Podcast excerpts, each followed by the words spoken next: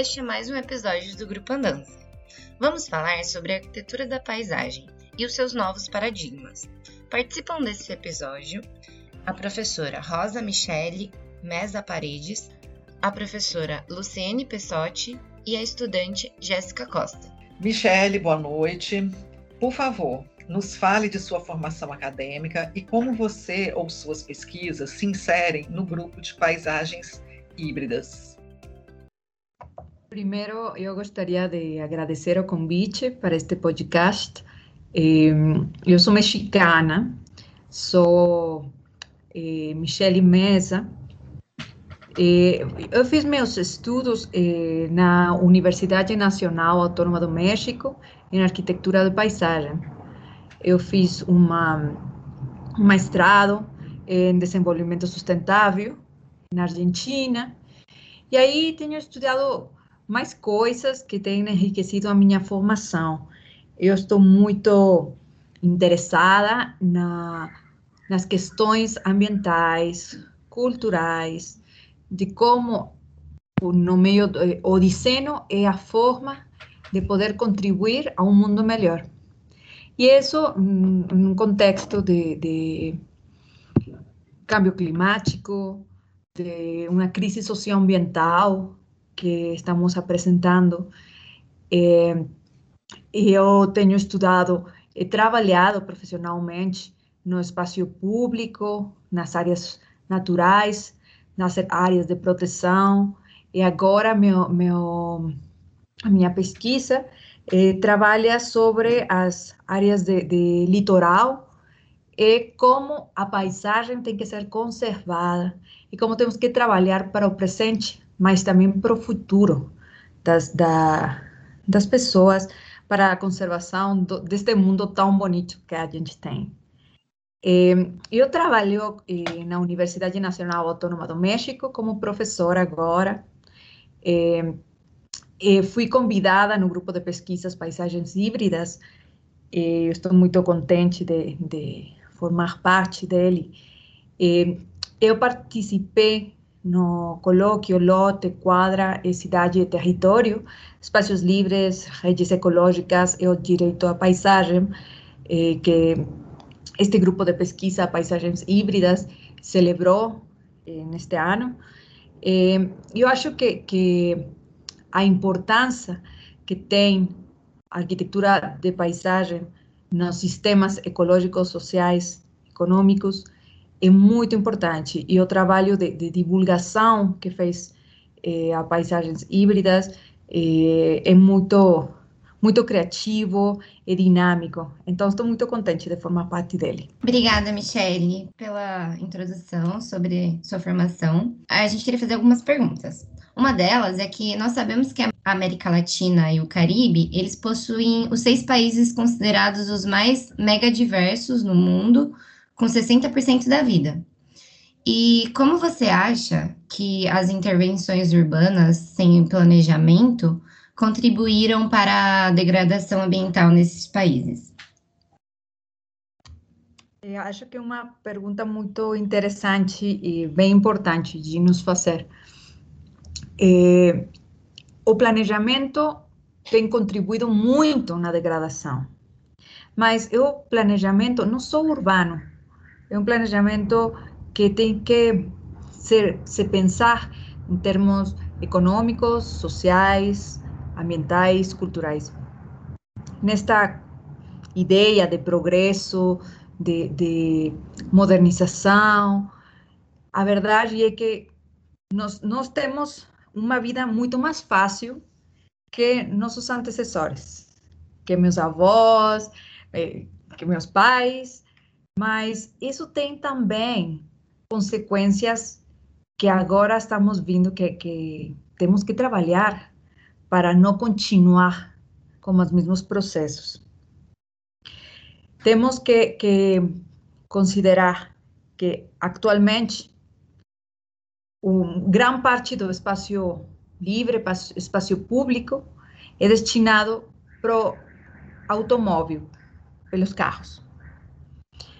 Mas por que a gente tem tanto espaço eh, nós dizemos no México pavimentado, que é um espaço com asfalto, é duro, não é permeável. Mas isso tem a ver com esta ideia de progresso, de poder conseguir ter um, um carro próprio.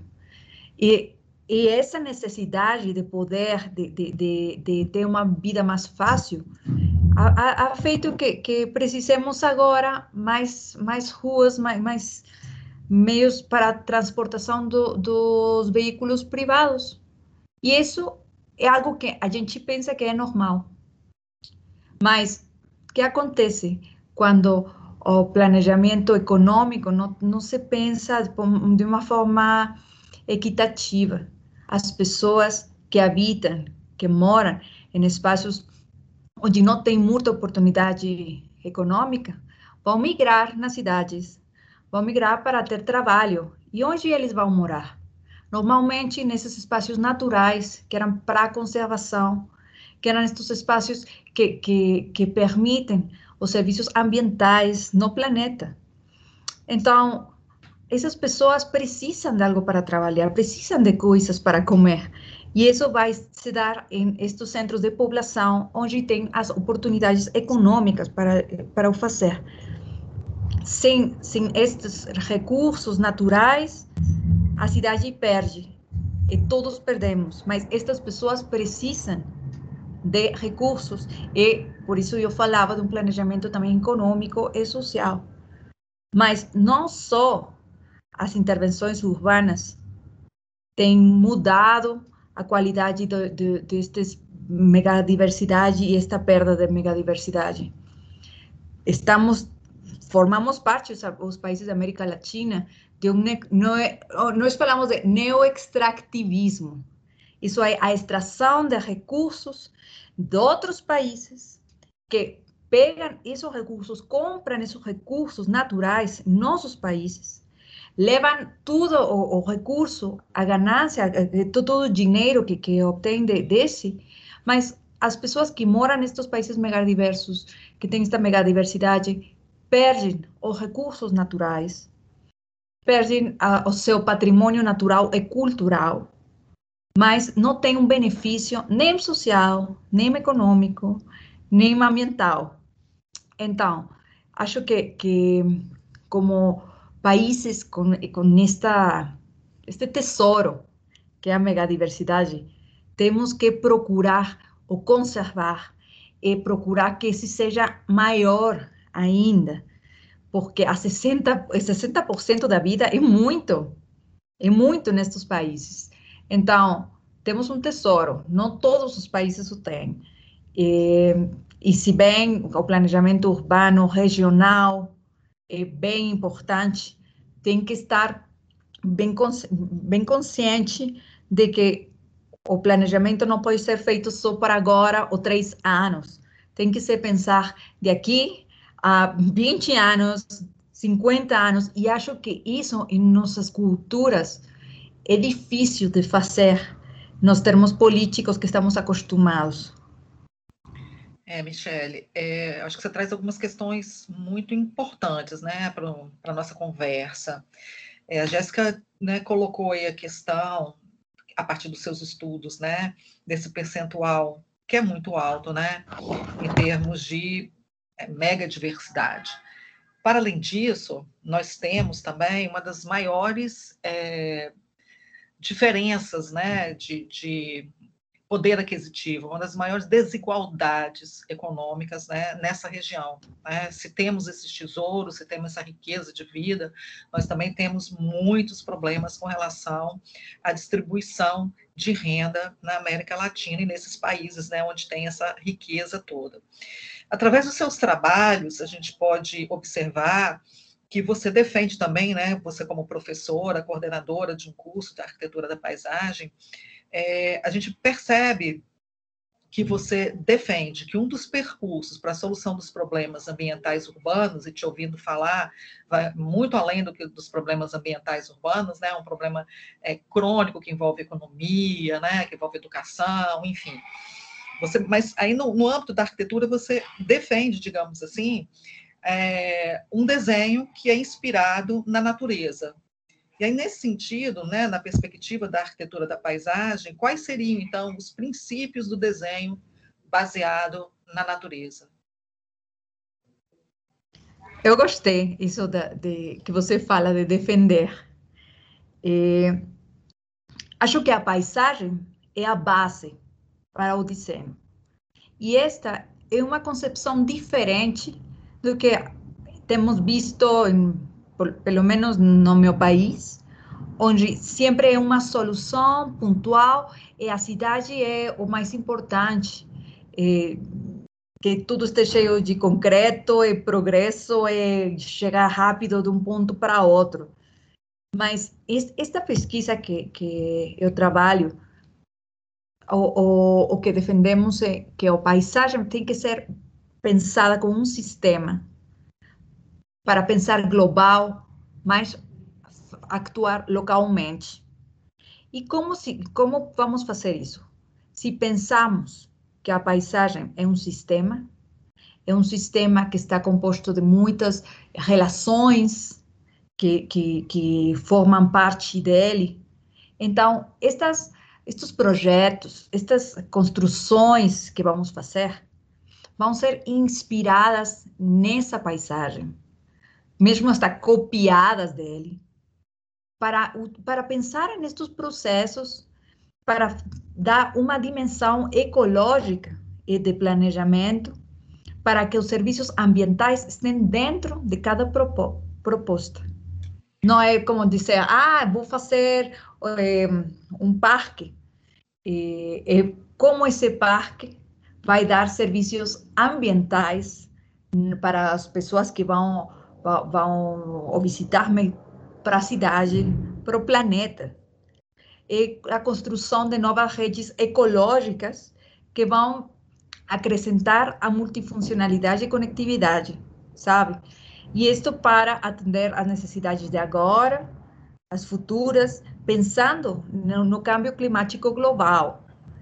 Então, para responder a pergunta.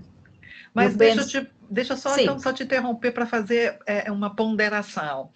É, para além da questão ambiental, né? Porque quando você estava falando da relação aí do homem com esse ambiente natural, me veio também a questão da cultura, porque a paisagem ela é resultado dessa interação homem natureza. Então esse desenho ele preserva também a paisagem, né? Mas preserva também os laços que esse homem construiu ao longo do tempo com esse espaço. Desculpa ter te interrompido, mas eu pensei nisso quando você falou. Sim, sim, é, é, é, é muito certo, porque a paisagem é, nesse sistema, o homem forma parte dele. Esta percepção que a gente tem da paisagem é o que forma esta construção social que, que, que nós temos que, que defender também. Porque eu, eu falei também do patrimônio natural e cultural que, que a paisagem tem associado. Eu acho que esta, esta forma de pensar que a paisagem é a base integra muitas coisas. E o planejamento, pelo menos aqui no meu país, não considera os aspectos que a paisagem considera, porque por uma parte tem um planejamento ambiental, por outra parte tem um planejamento urbano, tem também um planejamento rural, rural, e aí não tem conexão um com o outro. Então, aí é onde temos muitos problemas. Mas a paisagem é dinâmica, cambia e considera isso. O homem forma parte dele. E, e acho que também esta, esta construção da, da, da geral da, da, da, paisagem para, para definir os desenhos tem que passar primeiro pela paisagem, depois pela cidade, pela região, e depois chegar até o indivíduo, a essa experiência particular que tem nas pessoas. Porque se falamos do desenho basado na natureza e pensamos, ah, paisagem, provavelmente muitas pessoas não vão perceber que é o benefício, o que é isso do, do, do desenho basado na natureza.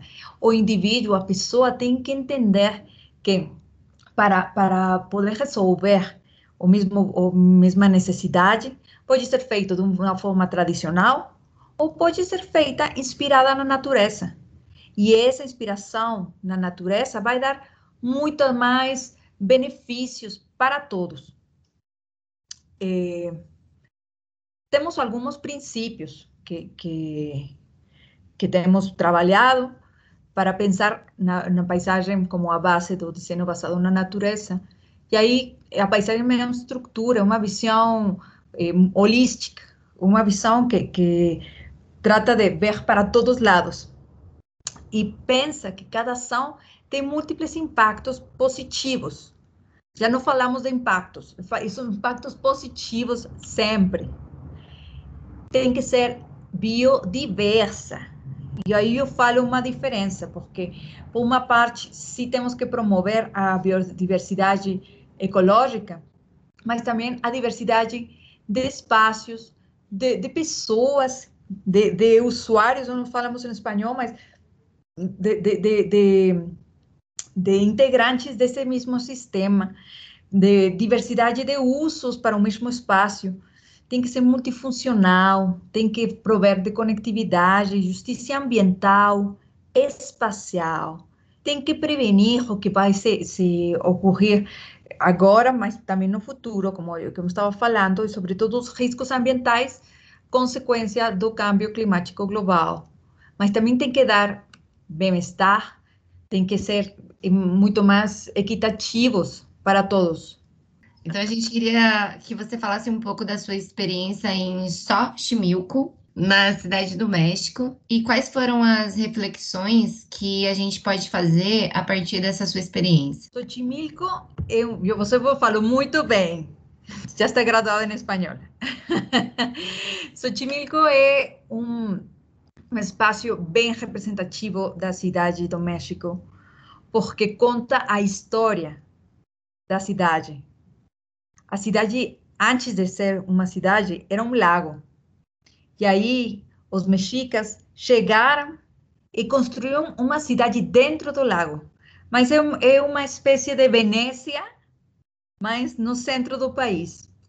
Tinha canais, eh, barcas, que nós chamamos eh, trajineiras, tinha ilhas, mas estas ilhas eram produtivas. Eram ilhas onde a gente produzia o alimento. Mas as, as pessoas moravam fora, fora do lago. E era uma coisa bem interessante de, de entender, porque as pessoas construíram um sistema de, de, para viver dentro de um lago e tinha um, um, uma pessoa muito inteligente que se chamava Nezahualcóyotl, quem construiu uma barreira para separar as águas com sal das águas sem sal. E isso favorecia muito a toda a região. Mas o que aconteceu? A colonização chegou.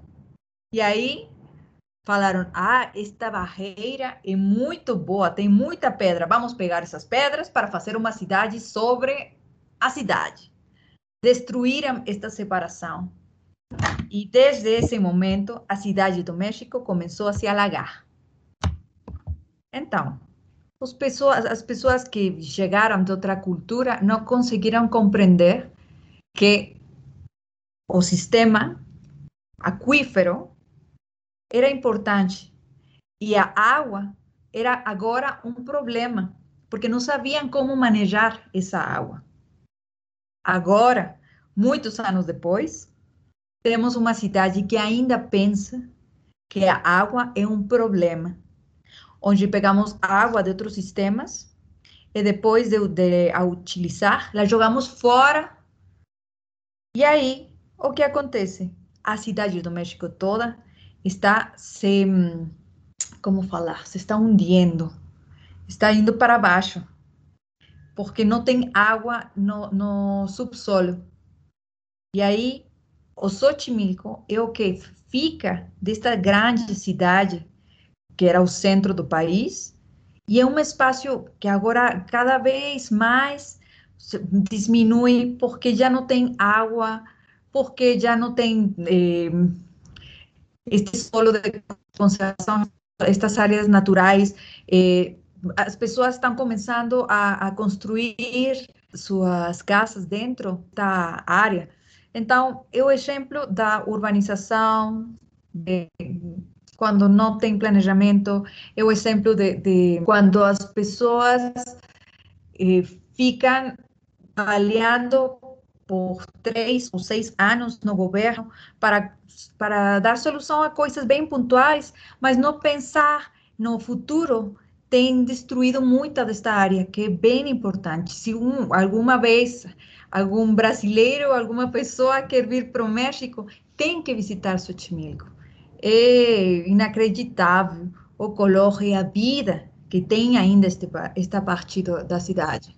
Então, as reflexões é que o patrimônio natural e cultural pode se perder se não pensamos num desenho basado na natureza, que, que pensa no sistema hidrológico, pensar no sistema social, como as que as pessoas vão morar, tem uma cultura muito rica este espaço.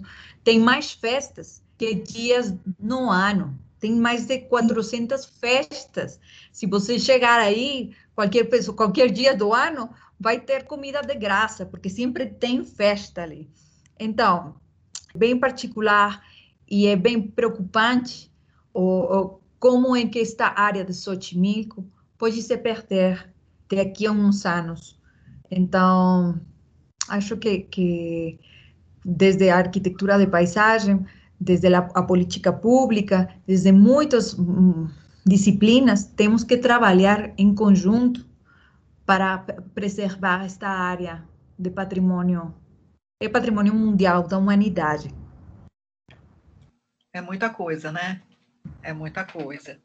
Eu ouvindo você falar, Michele, eu me lembrei do conceito, né, que foi criado pelo Félix Guattari, ecosofia.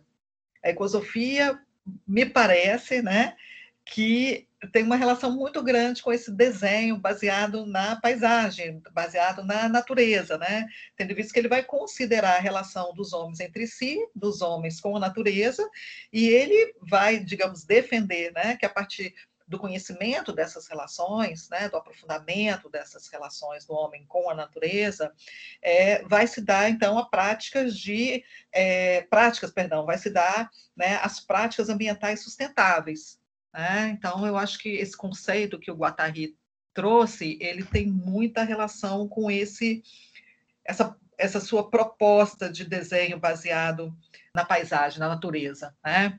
Agora, a partir dessa minha reflexão, eu gostaria de fazer uma outra pergunta que tem uma relação com a pergunta anterior da Jéssica. A gente está falando de cidades que têm uma relação com água, né? E aí você cita nos seus, nos seus trabalhos a intervenção do Floating Gardens Jung River Park na China, não é isso?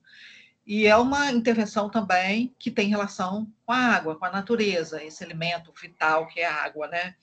Então, quais seriam as matrizes? Eu estou usando como exemplo o parque na China, mas vamos lá, quais seriam as matrizes conceituais dessas intervenções? Onde você tenta preservar, né? principalmente não só os elementos naturais como um todo, mas a água, que é o tema que a gente está tratando. O desenhador, que é Kong Kyang-yu, é, ele fez um conceito bem interessante, que se chama a cidade esponja. Então, aí, absorver a água dentro da cidade é o principal objetivo. É, eu gosto muito do trabalho dele, porque ele começou a, a falar que a natureza tem esta qualidade tão importante, tão, tão bonita também, que temos que voltar para os aspectos muito mais naturais, pelos benefícios que eles dão. Então, o, o primeiro que ele fez neste, para, para fazer os seus projetos foi convencer as autoridades de mudar a forma de fazer as coisas, pelo menos nos seus projetos, né? E fazer um controle alternativo para, para as inundações é o manejamento da água da chuva, que pode, que, que pode ser feito aqui, mas pode ser feito no outro lado também. E que os desenhos sejam multifuncionais. Então, como é que ele fez? Ele fez primeiro uma aproximação regional da paisagem e ele fez uma aproximação regional da hidrologia. E aí começou a pensar, o que vai acontecer daqui a 5, 20, 50 anos com a água? E aí pensar como fazer a vida com essas condições que vão se apresentar de um momento a outro, né? Então, ele pensou em fazer uma intervenção diferente, onde a água é, é o, principal elemento da, do desenho, mas essa água não é um problema. Essa água é o aspecto mais importante. Então, se a água chegar num nível mais alto, você pode eh, habitar, pode visitar esses espaços com uma água mais alta. Mas se a água baixar, então tem um sistema que permite que a gente pode estar perto da água também. Então, eh, todos os benefícios que dão para, para a natureza são muito maiores que o que dá um, um projeto de engenharia para a condução da água. Aqui a ideia é absorver o maior, a maior quantidade de água possível para que seja uma reserva. E esta reserva possa ser utilizada pela cidade, pelo mesmo parque, e não, não ver que a água é esgoto, que, que é uma coisa que, que é lixo, que é vassoura. Não, não, não, isso não. É a água é importante, seja a água da chuva, seja a água do canal, seja a água do rio, e, e tudo isso é o que faz a, a base conceptual da cidade esponja. Acho que a hidrologia, a vegetação e as pessoas são estes elementos com os quais ele fez uma capa com a hidrologia, outra capa com a vegetação, outra capa com as pessoas e como vão ser as circulações, e daí ele conseguiu fazer projetos bem, bem interessantes.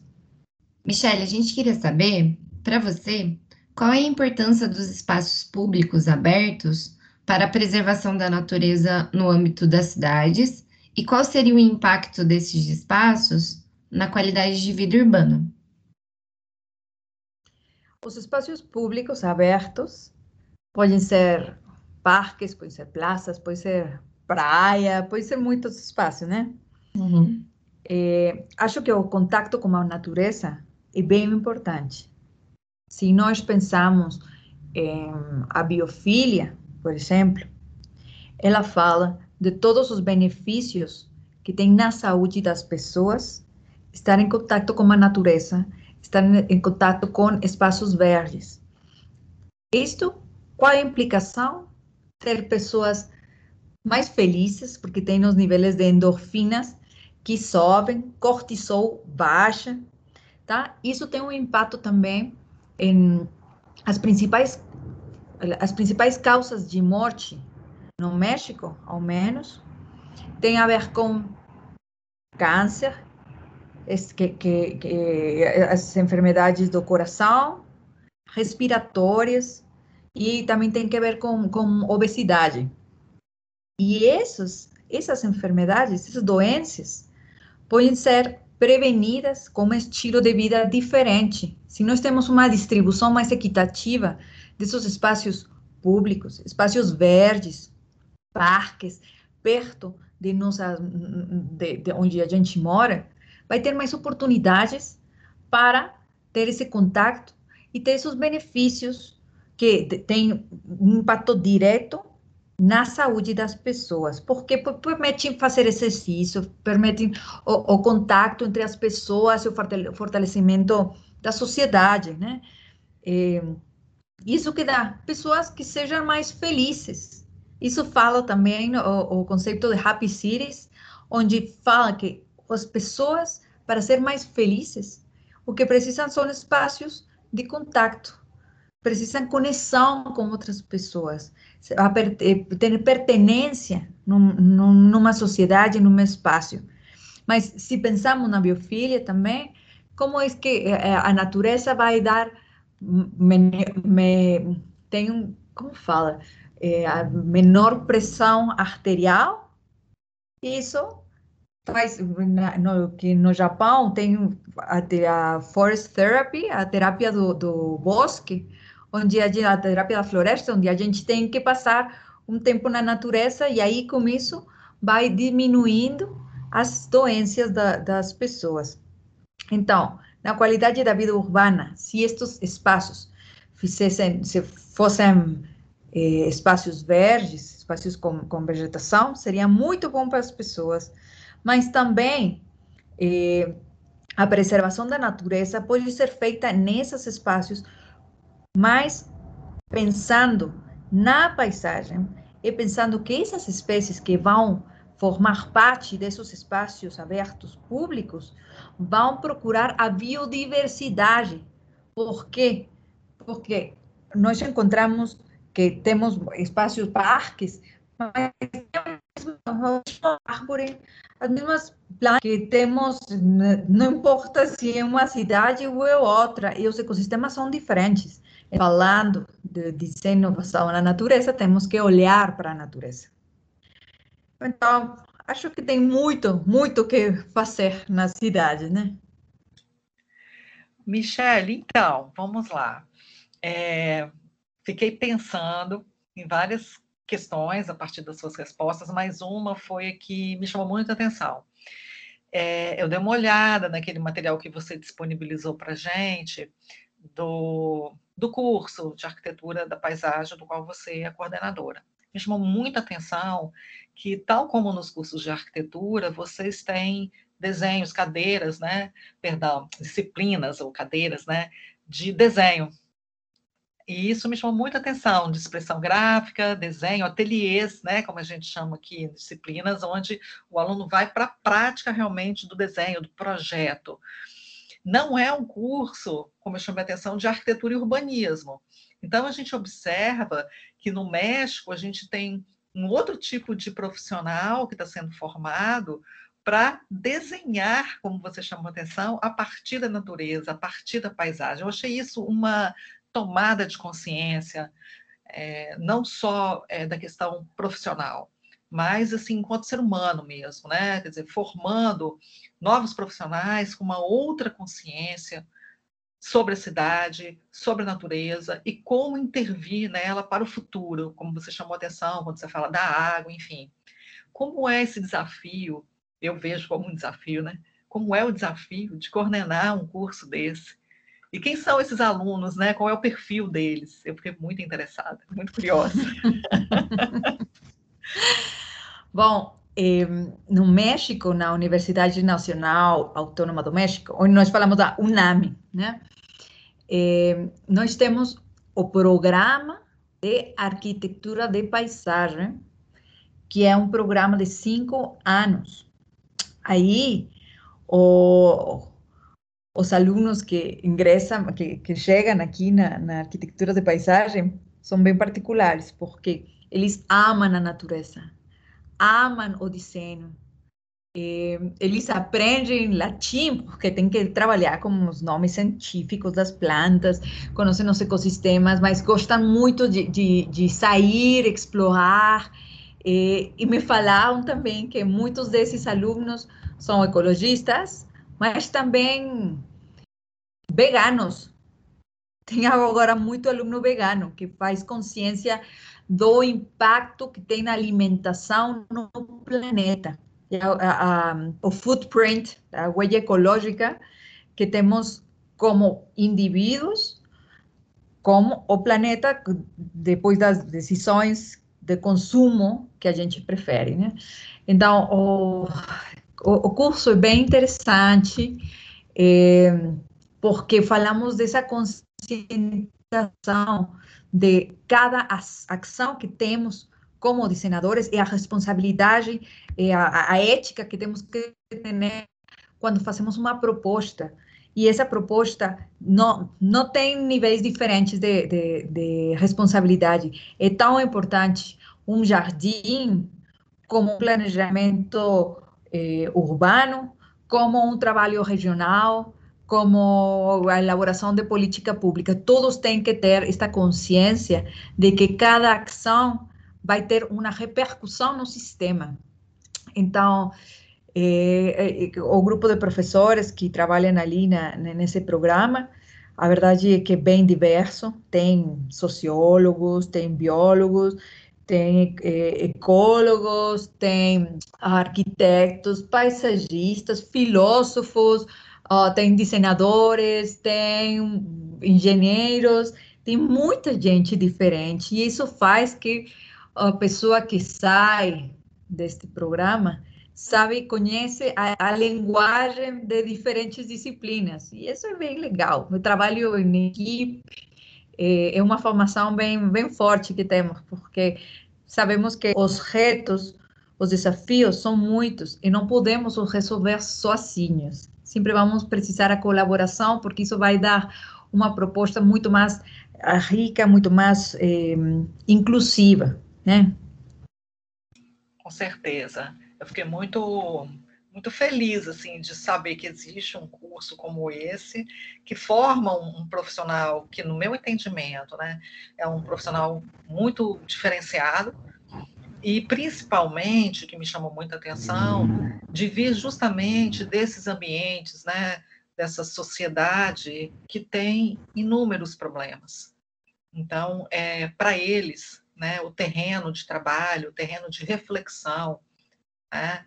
no campo teórico-metodológico, no campo do projeto. Então, o terreno para eles trabalharem é muito fértil, porque existem né, desafios imensos, enormes, complexos. Né? Então, e fiquei também muito feliz quando você falou que muitos são veganos. Né? Eu acho que as pessoas mais jovens, elas estão. Existe uma parcela da juventude que está muito preocupada com né, a preservação do planeta, essa questão de comer a, a, carne, não é só comer a carne, né? Às vezes as pessoas entendem que o vegano, ele só não come carne. Não, o vegano tem toda uma preocupação com as pastagens, né, com a criação do gado, como é feita, enfim, por aí vai. Então, e não é só o gado, né? A gente também tem, né? As aves são criadas de uma forma também de muito sofrimento, enfim, muito hormônio, por aí vai, né?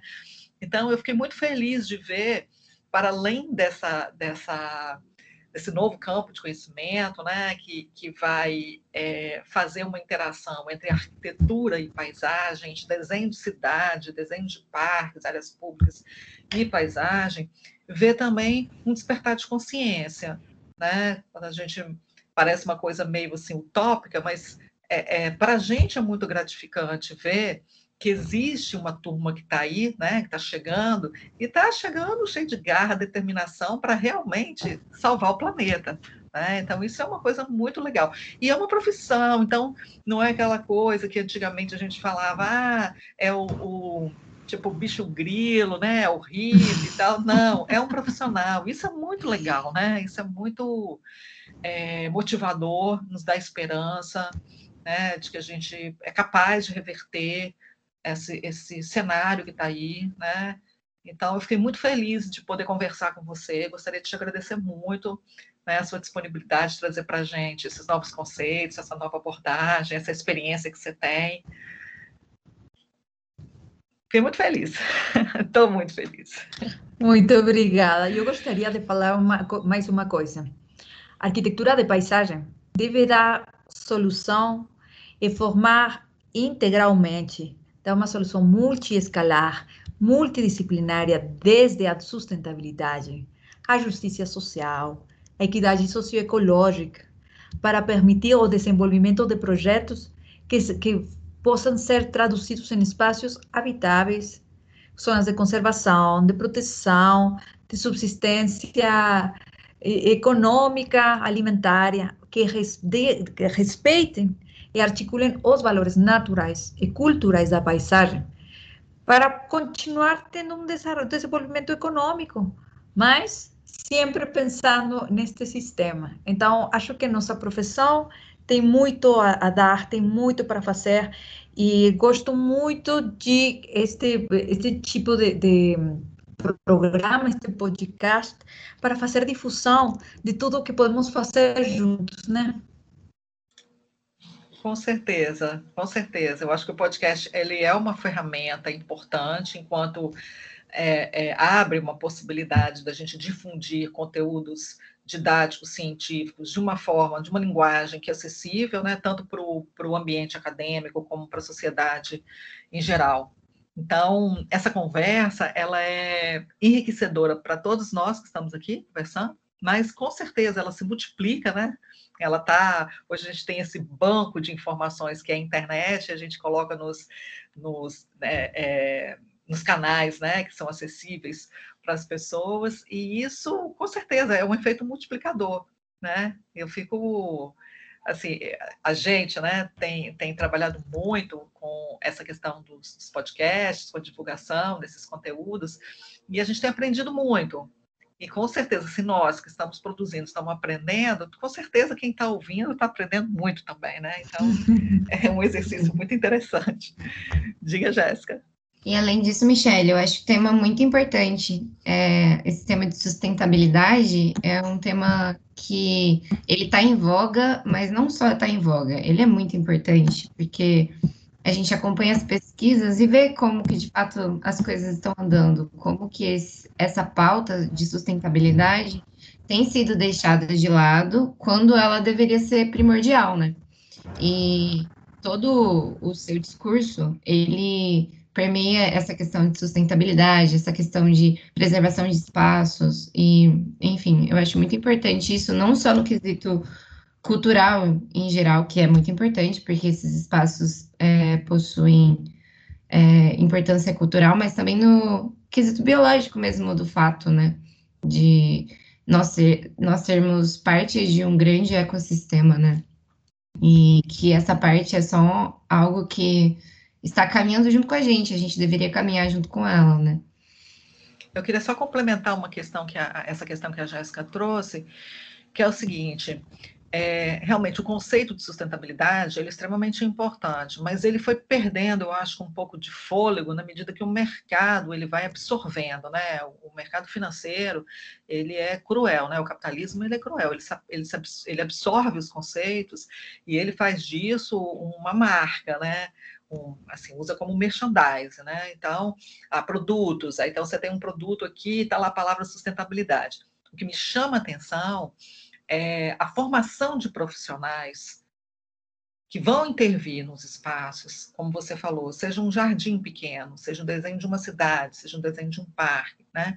seja um desenho da arquitetura. São profissionais que vão intervir para realmente ter uma relação da sua profissão, do seu desenho, do seu trabalho com esse conceito de sustentabilidade.